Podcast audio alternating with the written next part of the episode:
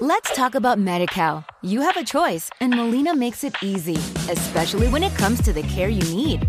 So let's talk about you, about making your life easier, about extra help to manage your health.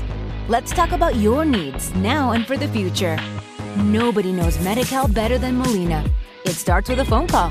Call 866 420 5330 or visit meetmolinaca.com. Let's talk today.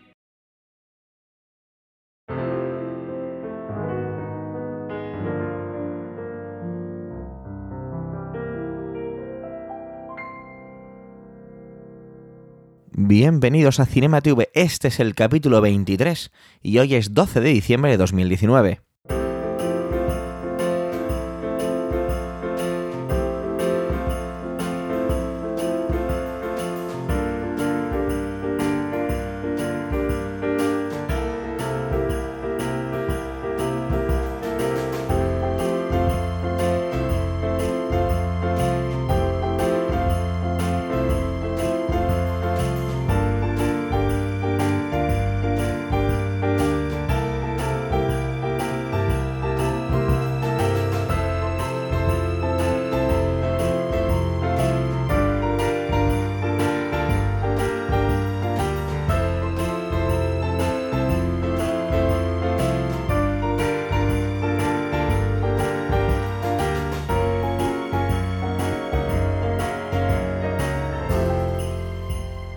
Muy buenas, esto es Cinema TV, el podcast de cine y series de televisión realizado de manera aperiódica y totalmente indiscriminada por todos los miembros de Emilcar FM. En este podcast, uno de los locutores de nuestra red, en este caso varios locutores, os vamos a recomendar una serie, película, producto navideño. Un poquito como, como hiciéramos en el capítulo anterior, el número 22, acerca de las recomendaciones de Halloween. Así que bueno, yo me presento, yo soy Javier Soler, soy presentador de Trending, tu podcast de noticias semanal, y vamos a ir dando paso a las diferentes intervenciones de mis compañeros. Y vamos a hacer un poco igual que haríamos en el episodio de Halloween, en el capítulo aquel especial. Y es que los compañeros van a ir saliendo, haremos una cortinilla musical y una pequeñita pausa entre ellos. Y nada, no me demoro más. Que disfrutéis de este espíritu navideño que embarga a Emilcar FM.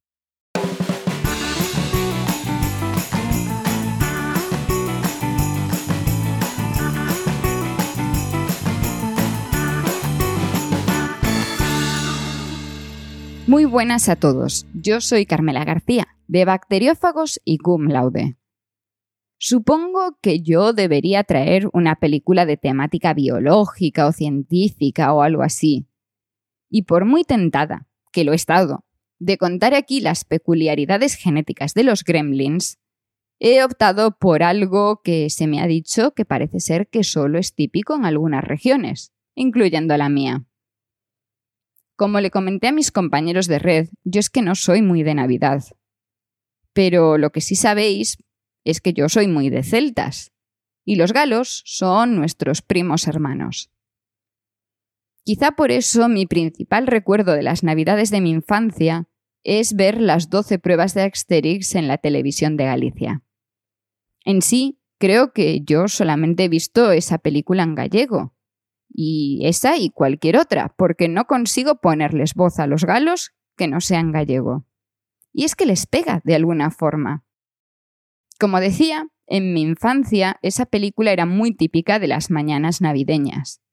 Y supongo que todos los seguidores de nuestra red la habéis visto cientos de veces, ¿verdad?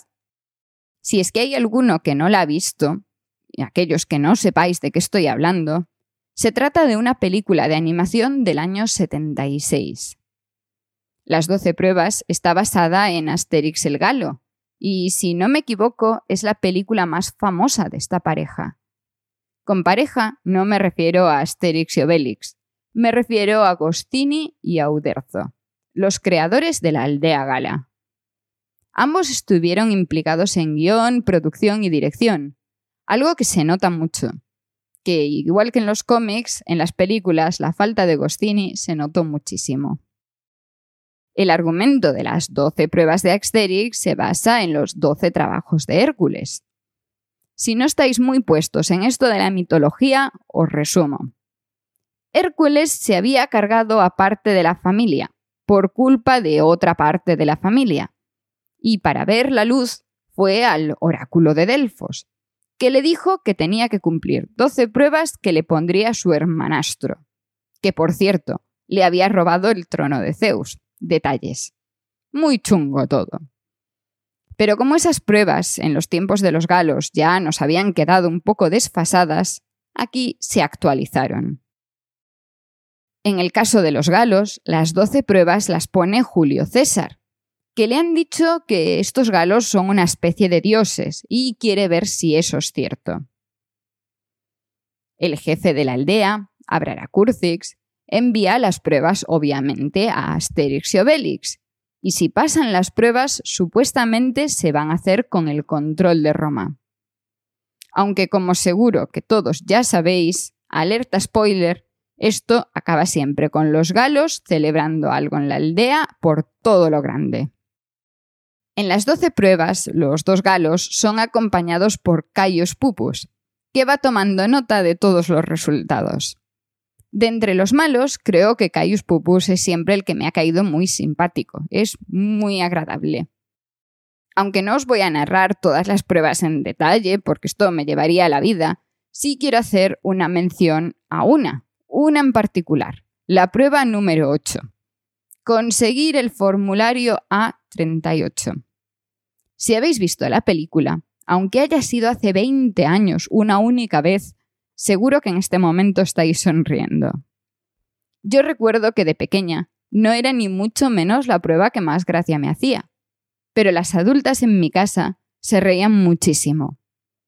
Ahora que he vivido esa situación más veces de las que me gustaría, entiendo las risas. Si es que es la única prueba que realmente es realista. Y ahora que ya todos os acordáis y os han entrado ganas, os recomiendo buscar esta película, siempre por vías legales, y verla en familia estas Navidades. Porque esta sí es una película para ver en familia, y no todas esas cosas ñoñas que recomiendan algunos de mis compañeros. En cualquier caso, desde mi propio reducto galo, yo también os deseo un feliz solsticio, que lo celebréis como la tradición gala manda, en compañía de los seres queridos, sin pasarse pero con comida bien rica, que un día es un día, y a poder ser con mejor ritmo del que nos daría Suranceturix.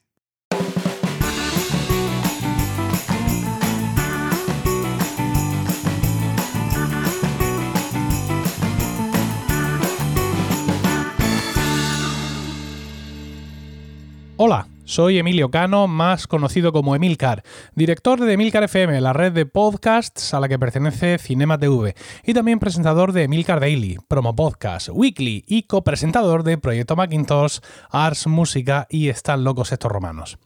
Es para mí un placer participar en este especial Navidad 2019 y un placer doble Primero por el mero hecho de estar en este capítulo rodeado de tan queridos compañeros y grandes podcasters. Y el segundo es porque el tema de la Navidad pues eh, me encanta, me encanta muchísimo. El tema navideño me gusta muchísimo y si hay algo en este mundo que me gusta un montón es el cine navideño. No sé si he sido suficientemente redundante, pero creo que lo he dejado claro.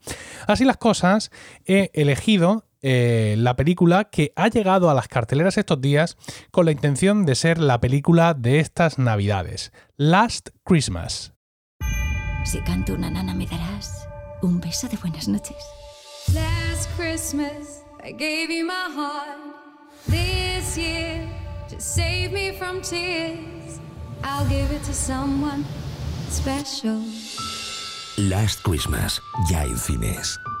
Bien, eso ha sido el audio del teaser que dura unos 20 segundos, porque el tráiler o los, dos o tres trailers que hay son los más largos y explícitos de toda la historia del cine, lo cual pues ya, ya es decir suficiente.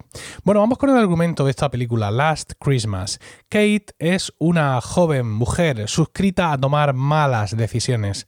Trabajar como elfo en una tienda de eh, decoración navideña, que está abierta todo el año, no es precisamente bueno para esta chica cuyos, eh, cuyo ánimo, cuyo deseo es convertirse en cantante. Sin embargo, ella conoce allí a Tom y su vida eh, da un nuevo giro. Para Kate parece demasiado bueno para ser cierto. La película está dirigida por Paul Frigg y el guion es de Emma Thompson. La, la, protagonista Kate está interpretada por Emilia Clarke y Tom, el chico, es Henry Golding. Emma Thompson interpreta a la madre de Kate y Michelle Yeoh da vida a la jefa de Kate en la tienda de adornos navideños.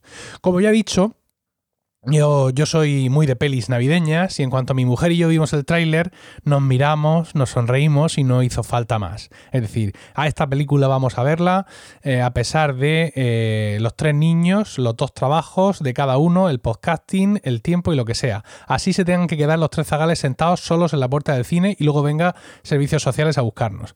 Y efectivamente, hicimos un poder y pudimos ir a verla y por eso os traigo aquí esta experiencia de primera mano con esta película.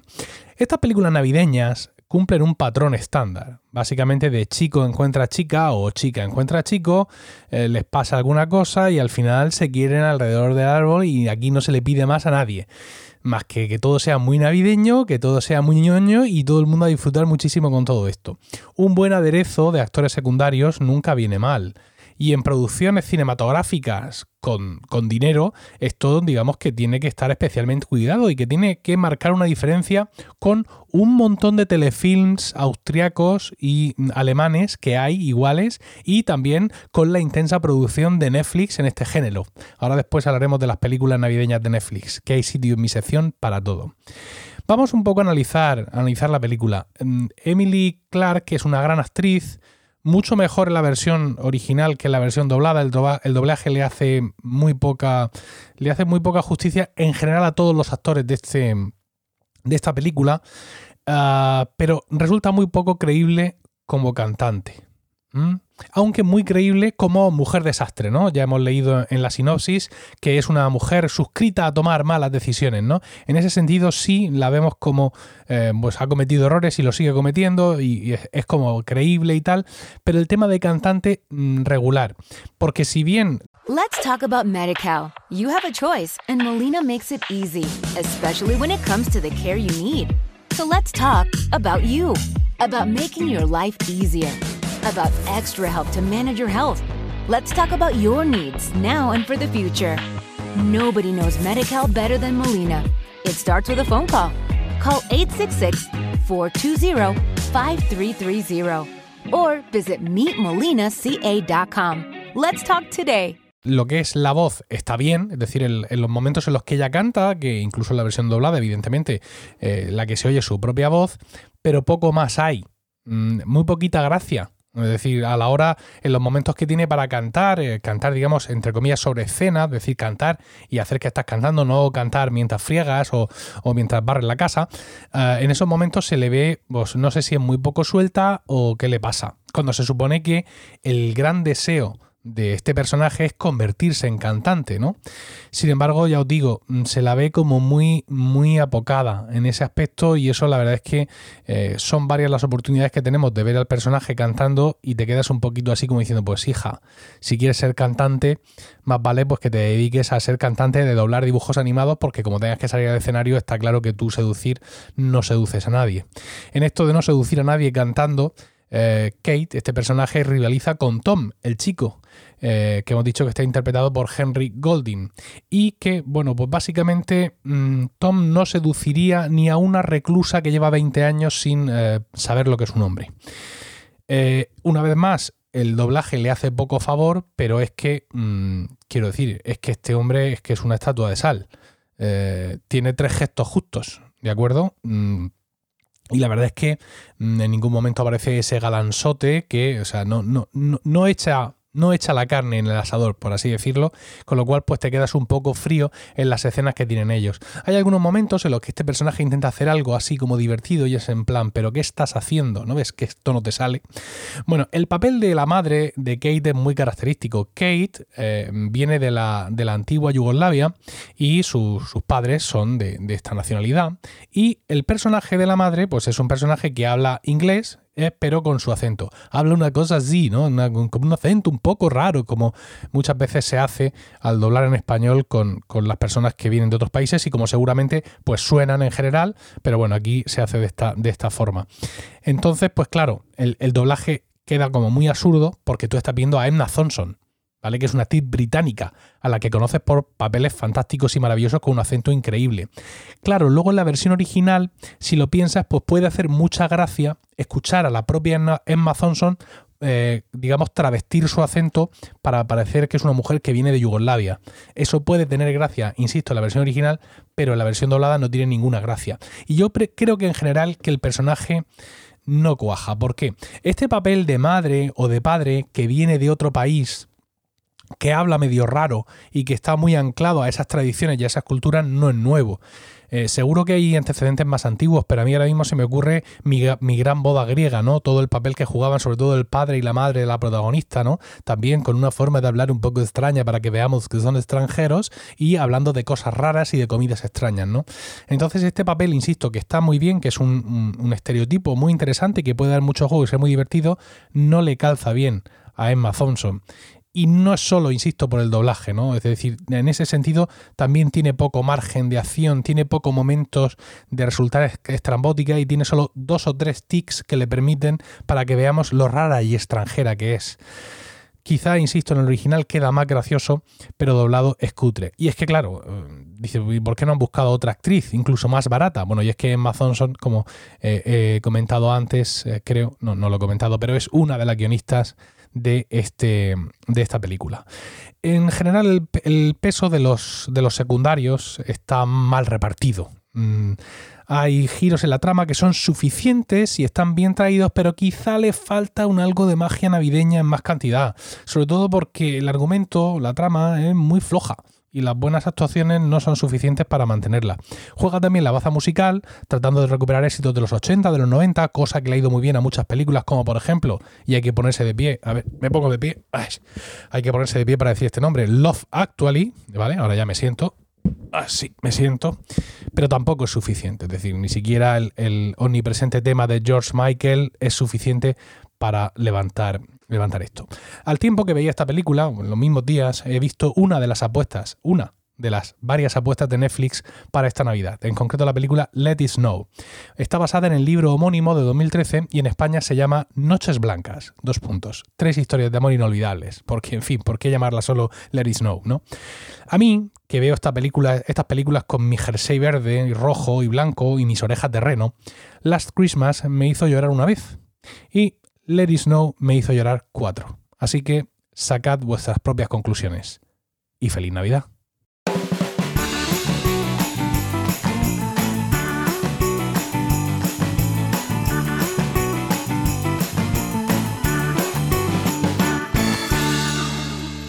Hola a todos, hola a todas. Yo soy Pep Bruno del podcast Iberoamérica de Cuento y para este especial de Cinema TV de películas navideñas os traigo Eduardo Manos Tijeras o El joven de las manos de tijeras, que así también se tradujo eh, para los cines en Hispanoamérica. Bueno, Eduardo Manos Tijeras es una película que, que, se estrenó en 1990, es una película norteamericana dirigida por Tim Burton, quizás una de sus películas más personales y que cuenta entre sus protagonistas a, gente que, bueno, quizás en aquel entonces no era muy conocida, como Johnny Depp o Winona Ryder, y gente de, gran talla, de gran peso, ya con una trayectoria muy consolidada, como Vincent Price. Eh, para, por si queda alguien que todavía no conoce la película, os voy a contar un poco del argumento. Eh, la primera escena eh, en la primera escena podremos ver a una, abuela y a una nieta, la nieta está en la cama, es una imagen así como muy bucólica y por la ventana se ve nevar.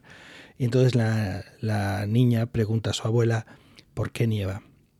Y esa pregunta es la que eh, detona toda la historia porque ahí la abuela empieza a contar una historia que se remonta a unos cuantos años atrás, en los que la abuela era una joven, la, la protagonista, Kim, eh, Winona Ryder, y, nos cuenta la historia de Eduardo Manos Tijeras.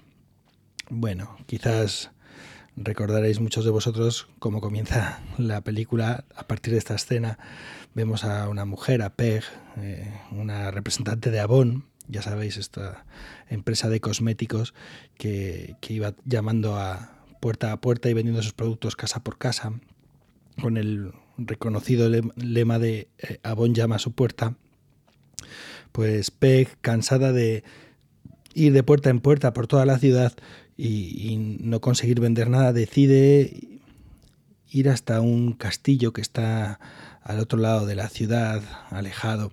Es muy interesante porque eh, la estética de Tim Burton eh, marca un contraste muy fuerte entre lo que es la ciudad, esas casas todas regulares, con caminos mm, casi cuadriculados, con colores pasteles, todo muy suave, colorido, todo muy fijado, muy organizado, y a lo lejos, eh, en lo alto de una montaña, en la oscuridad, ese castillo, eh, bueno, pues la vendedora viendo que no consigue vender productos, pues decide ir a aquel castillo que está al otro lado de la ciudad.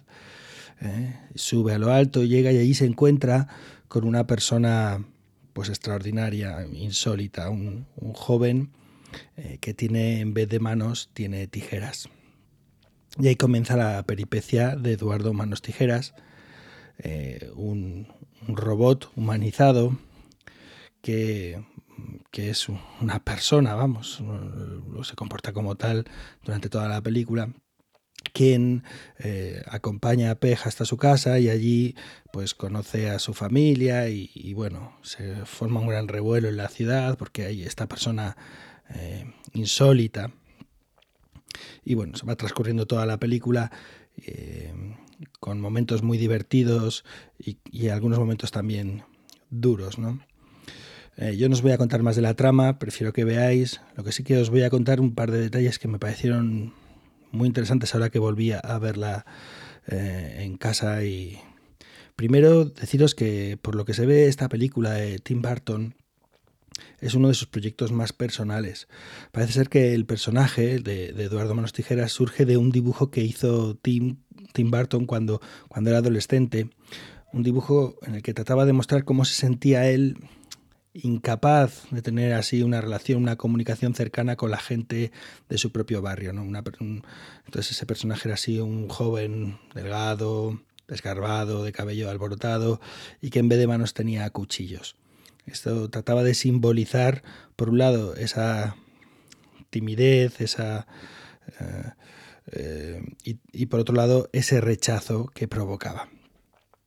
Eh, como muchos otros personajes del cine de, este director, eh, son protagonistas o antihéroes que buscan ser aceptados y que buscan ser queridos, a pesar de estar excluidos, ¿no? a pesar de vivir en el margen o, de ser tan insólitos.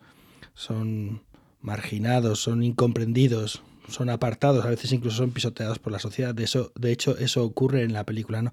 que en un primer momento hay un acercamiento, mucha curiosidad, mucha gente que se aprovecha de Eduardo Manos Tijeras por esa habilidad que tiene a la hora de, de cortar los setos, de cortar el pelo, de peinar a los perros.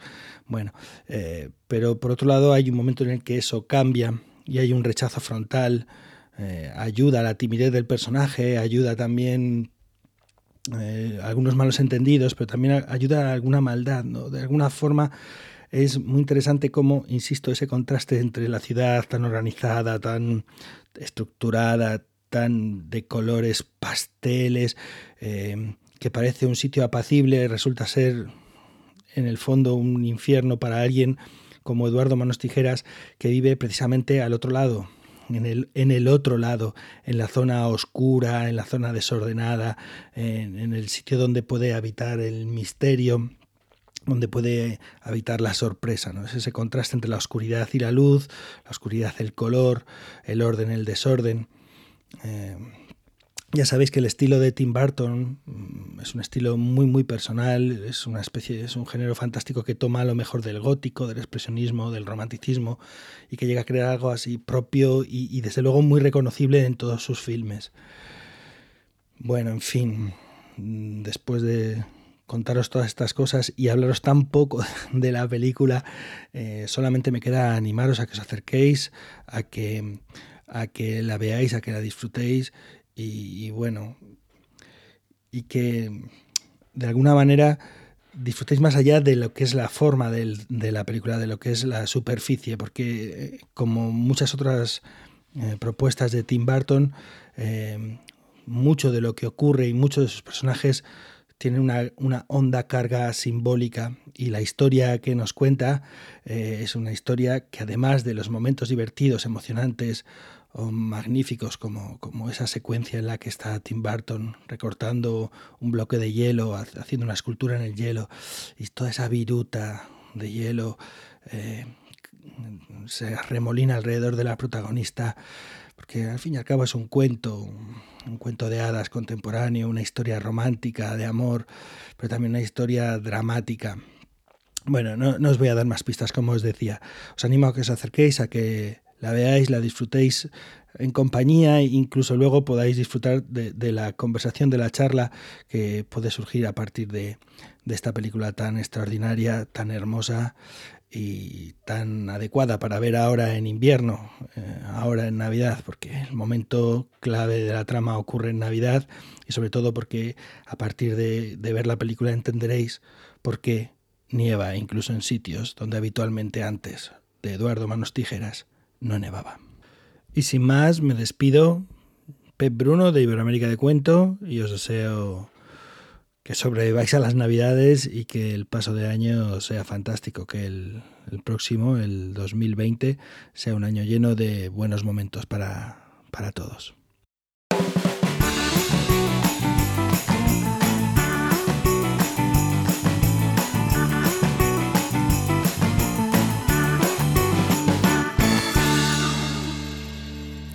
Hola a todos y feliz Navidad. Bueno, mi nombre es Sara y aunque normalmente lo que os recomiendo son libros desde la habitación 101, el podcast sobre literatura de Milcar FM, hoy os vengo a hablar sobre películas, este episodio tan especial y, y tan navideño de Cinema TV. O bueno, más bien sobre una serie. Concretamente os quiero hablar de Black Mirror, pero no quiero hablaros de toda la serie, sino de un episodio concreto titulado Blanca Navidad. Este episodio especial se estrenó el 16 de diciembre de 2014 y bueno, hasta la fecha es el único episodio especial que ha tenido la serie. Fue escrito por el creador eh, Charlie Brooker y dirigido por Carl Tibbets. Eh, dura unos 73 minutos aproximadamente, así que está más cerca de ser película que de ser serie. Vamos, que puede encajar eh, perfectamente dentro de estas recomendaciones de, de películas navideñas que están haciendo mis compañeros. Y aunque de navideño solo va a tener el marco temporal, la decoración y la banda sonora, bueno, creo que es un, una buena elección para, para, estas fechas. Si no conocéis Black Mirror, eh, os cuento que es una serie que no guarda relación entre sus capítulos. Es decir, que todos se pueden ver de manera independiente. Son distintos argumentos, protagonistas, actores incluso guionistas y directores. O sea, nada que ver. Veis uno, eh, veis el siguiente y es que no, no necesitáis haberlo visto, eh, haber visto el otro antes porque no, no, están relacionados. Todos los capítulos, eso sí, tienen un fondo distópico eh, y se suele hablar sobre tecnología y sus implicaciones. Siempre son autoconclusivos. Y vamos, como os digo, se pueden ver en cualquier orden y no hay ninguna necesidad de que veas los demás porque las historias no tienen ninguna relación. Este capítulo en cuestión lo podéis encontrar en Netflix, eh, así que bueno, no tenéis excusa para no, no, echarle un vistazo y si os gusta y bueno, y no conocéis la serie, pues ya podéis aprovechar para engancharos a ella, que a mí personalmente me encanta, me parece que es una de las mejores series que hay actualmente, así que bueno, puede ser una, una opción para, para estos días de Navidad. Pero bueno, al grano, ¿de qué va Blanca Navidad? Bueno, la historia empieza con dos hombres en una cabaña en medio de la nada, en una mañana de Navidad, todo nevado. Y bueno, uno de ellos empieza a hablar y le dice al otro que bueno, que llevan cinco años juntos, que no sabe nada de su vida y que ya es hora de que se pongan al día, ¿no? Y él empieza pues a contarle su propia historia. Es la primera de las tres historias que van a componer este capítulo. Como suele pasar en Black Mirror, como os decía antes, hay un dispositivo tecnológico eh, que va a aparecer en las tres historias. Se llama eh, CI, escrito ZI, y es una especie de smartphone que va integrado en el, en el cerebro. Entonces todo el mundo tiene uno eh, y te permite hacer como fotografías con los ojos, eh, transmitir vídeo imágenes, audio en directo. O sea, es como si tuvieses tu smartphone integrado en el cerebro. Y también te permite bloquear a otras personas. O sea, las, tú coges, te dices voy a bloquear a este y le ves como una mancha borrosa, así como si estuviera codificado, como se veía el Canal Plus antiguamente, ¿vale? Y luego hay otro invento que también aparece en, la segunda historia que se llama Cookie, que básicamente es una especie de dispositivo que te implantan en el cerebro Y lo que hace es como un- una copia de, tu mente, es como una réplica de tu, de tu conciencia, hace como un clon. Entonces, bueno, estas dos tecnologías se van a ir desarrollando a través de estas tres historias hasta que nos volvemos a encontrar de nuevo en la cabaña y ahí pues se va a acabar hilando todo, ¿no? Ahí de repente pues todo va a tener como un, un hilo conductor y vais a entender muy bien de qué iba toda la historia. No os cuento mucho más porque, bueno, tampoco quiero hacer spoiler, pero lo que sí que os digo es que mm, esto eh, no es para vosotros si, si vais buscando una película navideña al uso, de estas de parejas enamoradas y jerseys verdes, como decía Emilcar. Eh, porque esto es otra cosa. Esto es un relato muy distópico, muy inquietante, eh, que presenta ideas pues eh, muy factibles, algo que es muy habitual en las entregas de Black Mirror. Es un capítulo pues, para reflexionar sobre la tecnología, sobre sus implicaciones y, bueno, en este caso también sobre las redes sociales, los límites y otros temas que no voy a desarrollar porque no quiero, como os decía, no os quiero hacer spoiler. Para mí es uno de los mejores episodios de la serie. No es mi favorito, pero está, está en el top 10. Y bueno, me parece magistral la manera en la que se hilan las distintas historias, eh, cómo se va conduciendo hasta al, al espectador hasta el desenlace sin que sea consciente de ello. Y me falta quizás un poco de desarrollo de las tecnologías que se plantean y sobre todo de las consecuencias que acarrean. Hay otros capítulos que quizás esto lo hagan mejor, pero bueno, con todo y con eso es uno de los mejores capítulos de la serie. Y tiene algo muy... mm, que a mí personalmente me gusta, que es eh, que la idea de esta tecnología que os digo, el, Sita AI este, no me parece descabellada. O sea, de hecho creo que es uno de los avances tecnológicos más plausibles de todos los que aparecen en, en la serie. Y bueno, eso es algo que a mí me encanta de Black Mirror en general, es que consigue hacer que me, me cuestione mucho nuestro presente y sobre todo nuestro futuro a, a nivel tecnológico. O sea, es una serie que invita mucho a la reflexión. Hay gente que dice que es muy agorera, muy catastrófica, pero bueno, yo creo que mm, simplemente nos quiere dar ese puntito de, de reflexión, de ver que, bueno, que hay más implicaciones aparte de los avances tecnológicos y lo maravillosos que pueden parecer a simple vista. Así que nada, de verdad es una serie muy interesante. Este capítulo que se puede ver de manera aislada, como, como os he dicho, es una manera maravillosa de descubrirlo y bueno, pega mucho en, en estas fechas navideñas. Un saludo a todos y que paséis unas muy felices fiestas.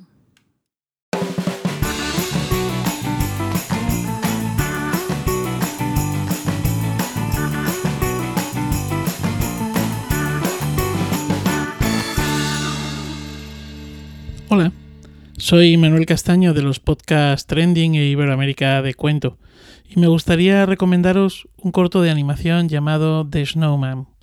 La verdad es que hasta hace unos días no tenía ni idea de su existencia. Fue gracias a unos amigos, Mariaje y Pep Bruno, que me topé con esta maravilla. El corto reproduce una obra literaria, un libro álbum ilustrado infantil que con el mismo título eh, se publicó en 1978. Su autor, Raymond Briggs. La película se hizo cuatro años más tarde, en 1982, y fue nominada para el Oscar al mejor corto de dibujos de animación en el año 1983. Fue dirigida por Jimmy Murakami, Diane Jackson y la música fue compuesta por Howard Blake, quien creó un título, un tema, perdón, titulado Walking in the Air, que es una absoluta preciosidad y que cuando terminas de ver el corto te queda ahí resonando en la memoria. El corto se inicia con una introducción de David Bowie en acción real para dejar paso después a la animación. The Snowman cuenta la historia de un niño que construye un muñeco de nieve en un día invernal en plena Navidad. Solo ver cómo lo construye es sumamente divertido. Pero lo mejor está por llegar pues esa misma noche, cuando el reloj dé las 12, el muñeco cobrará vida. En una primera parte, la historia se centra en los intentos que hace el muñeco de nieve para comprender los objetos de la casa del niño, siempre con mucho cuidado para no liarla, para no despertar a los padres del mismo. En ese experimentar que tiene este hombre de nieve, descubre una moto, se monta, la arranca, pide al niño que se suba y comienza un divertido viaje por los alrededores en el que, bueno, pues van mezclándose con la fauna y la flora del lugar. Están en varias ocasiones a punto de estrellarse contra los árboles del bosque o de atropellar, pues, a los faisanes, a un caballo, a una vaca. Bueno, las escenas son trepidantes y divertidas. En la segunda parte, la segunda parte de la historia, el hombre de nieve muestra su capacidad de volar, y entonces el niño y el muñeco de nieve vuelan sobre la ciudad, sobre los campos y el océano, continúan hasta llegar a un paisaje ártico donde hielo, nieve, pingüinos, incluso la propia aurora boreal aparecen.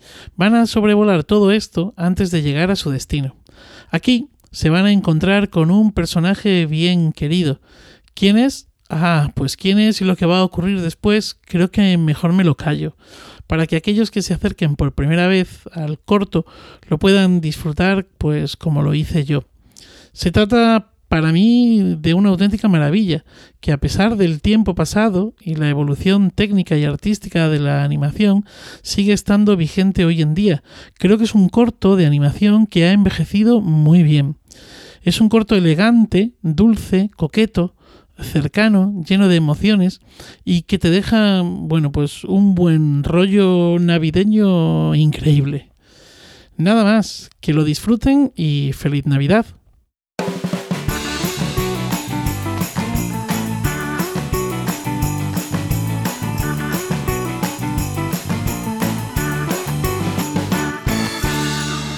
Hola, soy Paco Culebras del podcast Plug and Drive sobre vehículos eléctricos de esta misma cadena, Emilcar FM.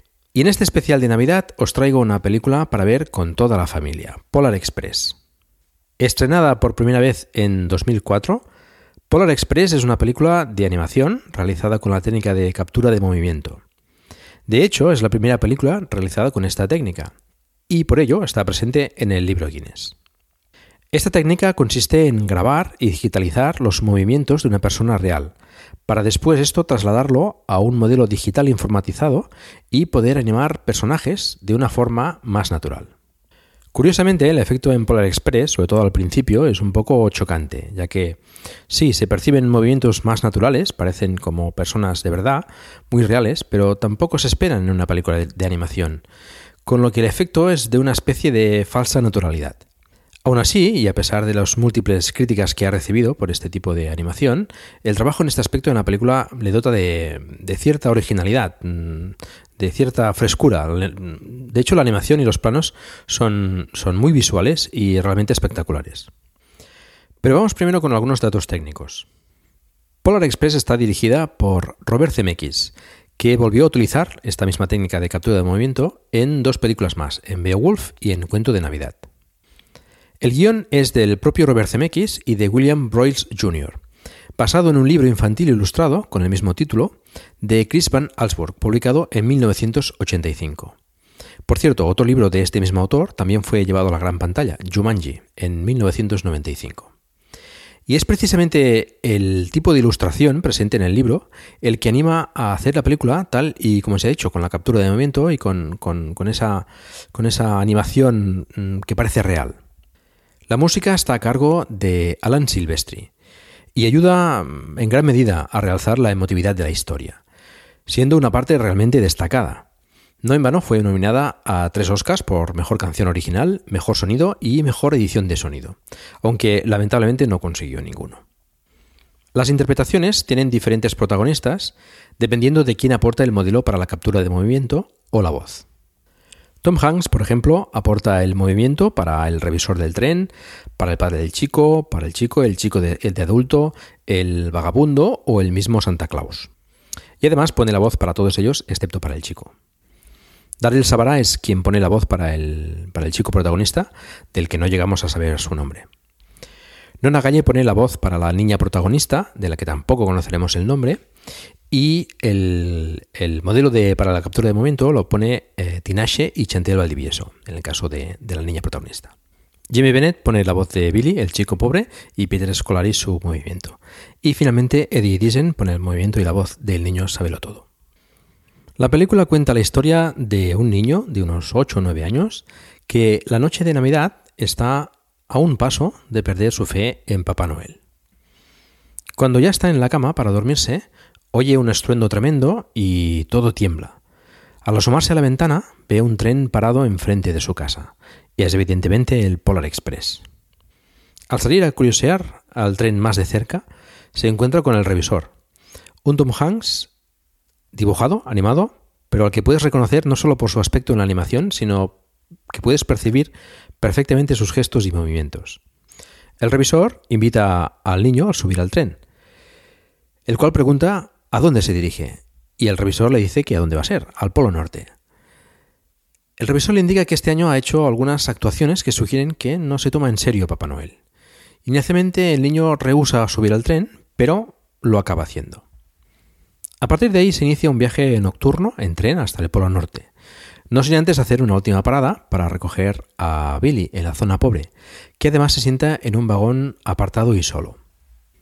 En el tren, el niño se encuentra a, otros niños que parecen estar en su misma situación, todos en pijama, hacia el Polo Norte, porque han perdido la fe en Papá Noel. Enseguida hace buenas migas con la otra niña protagonista. Y durante el viaje en tren le suceden diversas situaciones en compañía de la niña, de, de otro niño saberá todo, que tiene respuestas para cualquier cosa, y de Billy, el niño pobre. También comparte aventuras con el revisor y un vagabundo que encuentra en el tejado del tren que dice llamarse el rey del Polo Norte, pero que aparece y desaparece a conveniencia, salvándolo en, numerosas ocasiones de diferentes peligros. Todas estas situaciones van acercando en algunas ocasiones y alejando en otras al niño de la creencia y de la fe en Papá Noel. Como le dice el vagabundo en una ocasión, necesita ver para creer. Pero en el trayecto y sobre todo en la parte final, donde ya llegan al Polo Norte, va descubriéndose a sí mismo a las cualidades más importantes que puede encontrar en las personas que tiene a su alrededor y sobre todo en el valor de la amistad. No voy a proseguir con el argumento porque creo que ya entraríamos en zona de spoilers y creo que es mejor que lo descubráis por vosotros mismos. Tan solo decirte que al final de la película me vino a la memoria aquella época, hace ya bastantes años, en la que con total inocencia y ilusión esperábamos, en nuestro caso, la Noche de Reyes. La película, la verdad es que me hizo revivir esas sensaciones. El irte a dormir, por ejemplo, con la ilusión que los Reyes Magos de Oriente llegaban a tu casa, y la alegría y la magia del día después cuando descubrías todos los regalos que te habían traído. La Navidad para mí es más que todo eso, es familia, es caridad, es amistad, es pensar en los demás. Aunque lamentablemente en estos últimos tiempos parece ser que es más materialista que otra cosa. Paradójicamente ese deseo por las cosas materiales es lo que de niños nos hace creer en Papá Noel o en los Reyes Magos. Quizá deberíamos enfocarlo de forma diferente, no sé. De hecho, la película te muestra que los verdaderos regalos, las cosas más reales, son intangibles, no las puedes ver ni tocar. Por ejemplo, tal y como dicen en la película, la amistad, que es el mejor regalo de todos. Para acabar, recomendaros ver la película estas navidades en familia, que seguro lo disfrutaréis todos, grandes y pequeños. Un saludo a todos y que tengáis unas felices fiestas. Y recordad, en Navidad regalad también un poco más de vosotros mismos a los demás.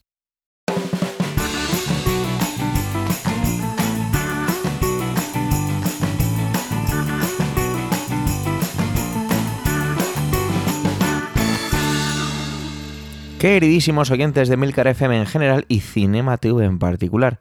Yo soy Javier Soler, el que ha presentado un poquito este capítulo y, como he dicho al principio, pues un poquito el coordinador de Trending vuestro podcast de noticias semanal. Y os traigo una película que para muchos, publicaciones serias incluidas, es la película navideña definitiva. Amigos y amigas, Die Hard, o como se titula en España, Jungle de Cristal. No, no, no me he pasado todavía con los alcoholes navideños, ni estoy bajo los efectos de algún hechizo del Polo Norte. No, no, para mí Jungle de Cristal es una grandísima película navideña. No requiere demasiada presentación, pero voy a intentar hacerlo un poquito acotado porque quiero que esto sea tan corto que vayáis corriendo a rescatarla entre vuestros VHS o DVD o Blu-ray o plataforma de streaming, aunque creo que no está en ninguna plataforma de streaming ahora mismo esta película, para que la veáis. Bueno, cuando digo ninguna, he mirado en HBO, Amazon y Netflix y no estaba, ¿vale? No he mirado ninguna más. Vamos a empezar por el principio. Jungle de Cristal es una película de 1988, dirigida por John McTiernan, un hombre que no sonríe casi nunca.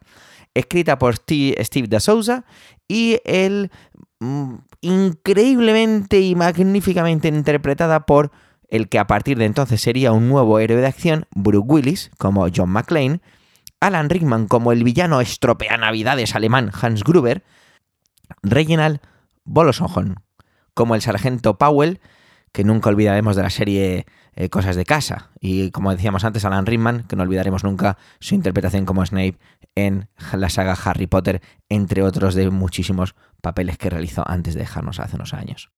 La sinopsis es claramente navideña. Un policía de Nueva York recorre 5.000 kilómetros para reunirse con su familia el día de Nochebuena, para salvar su matrimonio, embarcado por el espíritu navideño, pero Hans y sus malvados secuaces tienen otros planes. Asaltar Nakatomi Plaza y, hacerse con nada más y nada menos que con más de 600 millones de dólares en bonos al portador, que se esconden en la caja fuerte. En este edificio, en el Nakatomi Plaza, es donde la empresa en la que trabaja su mujer, la de John McClane, una especie de fiesta de empresa navideña en la que, pues típico, ¿no? Vamos a alardear de nuestro poder para así demostrarle a todo el mundo que estamos aquí arriba en la cima. ¿Y qué ocurre? Pues que entran unos malos malosos que quieren hacerse con el dinero. ¿Y qué hace John McClane? Pues lo que haría cualquiera en su lugar, salvar la Navidad. Esta película no solo es de acción, no solo es de humor, es por supuesto muy navideña. Mirar, en el minuto 2 ya te desean feliz Navidad, lo hace la azafalta al salir del avión. Eh, y esta palabra, la palabra Navidad, aparece 18 veces durante el film. Este David, John McClane, contra Goliath, Hans Gruber y el propio edificio en Nakatomi Plaza, tendrán también un amigo, un aliado que pone en manifiesto más espíritu navideño en la película. La camaradería, el compañerismo, la confianza y el amor entre dos agentes de policía que no se conocen pero han de trabajar juntos y lo hacen. La jungla de cristal es la mejor película navideña de la historia. Yippee hijos de Navidad, Navidad, dulce Navidad. Y con esto hemos llegado al final de este podcast de hoy. Gracias por el tiempo que habéis dedicado a escucharnos. Esperamos que haya resultado cuanto menos entretenido y por supuesto navideño. Tenéis toda la información y enlaces de este episodio en emilcar.fm barra cinematv, donde esperamos vuestros comentarios llenos de amor. Un saludo y feliz Navidad.